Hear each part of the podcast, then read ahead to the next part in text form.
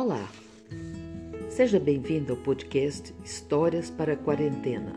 Eu sou Ieda Marques e hoje apresento o conto Antônio, João e Pedro. Festa junina é boa de qualquer jeito, na fazenda, na cidade, na escola, na casa dos outros e a nossa também. Organizada com amigos, vira um presente dos deuses. Ops, presente dos padroeiros do mês de junho. Foi assim que aconteceu a nossa primeira festa de vizinhança. Produzimos convites, armamos fogueira, tendas de pescaria e argolas, contratamos músicos, fizemos bandeirolas e flores de papel, levantamos e enfeitamos os mastros com a imagem dos santinhos.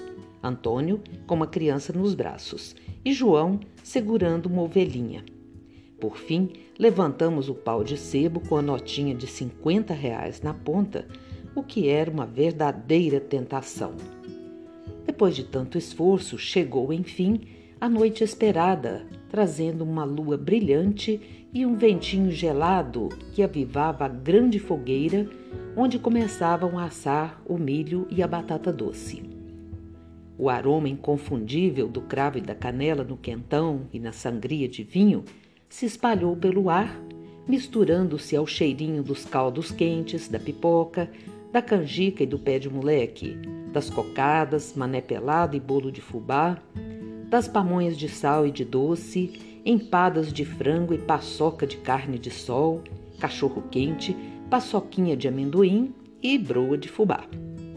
Foi só o sanfoneiro ensaiar um toque e o vento se encheu de fúria e granizo. Isso mesmo, em pleno junho. Primeiro um tec-tec nos telhados e depois água e mais água caía do céu. Impossível descrever a decepção geral. Na corrida, muita coisa se perdeu. Panelões de comida entornaram, doces ficaram molhados e os salgados arruinados. O que era festa virou desolação e uma tristeza enorme tomou conta de toda a gente. A minha avó, cheia de sabedoria, comentou como quem não quer nada. Isso tudo é a ira de São Pedro. Ele foi desprezado, coitadinho. Não teve mastro nem bandeira na festa. Agora está mostrando força. Também pudera, né? Só bobo não sabe que ele tem a chave do céu no bolso e o comando da torneira de chuva. Ficamos todos com cara de tacho. Ela bem que podia ter razão.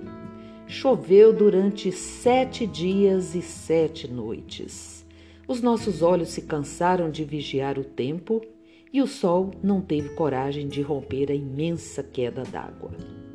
No topo dos mastros, nossos dois santinhos desbotaram até que desapareceram por completo.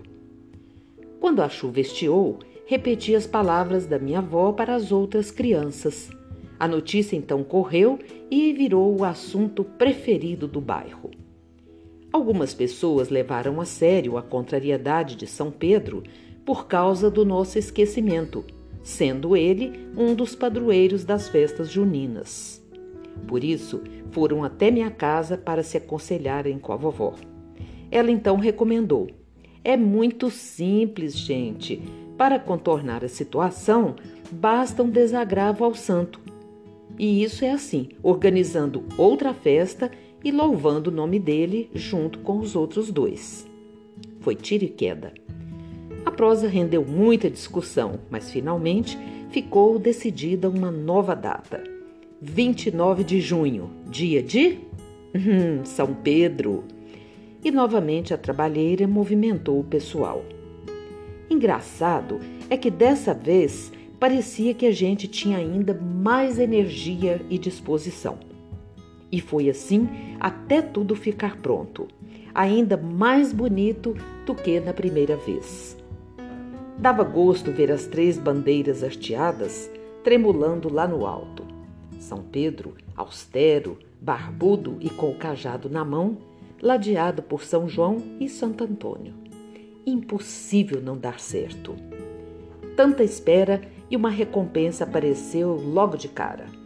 A lua cheia, feita no compasso, pontuou a noite de São Pedro que ficaria na minha memória para sempre. A sanfona deu a senha para os fogos de artifício explodirem em cascata de cores e brilhos.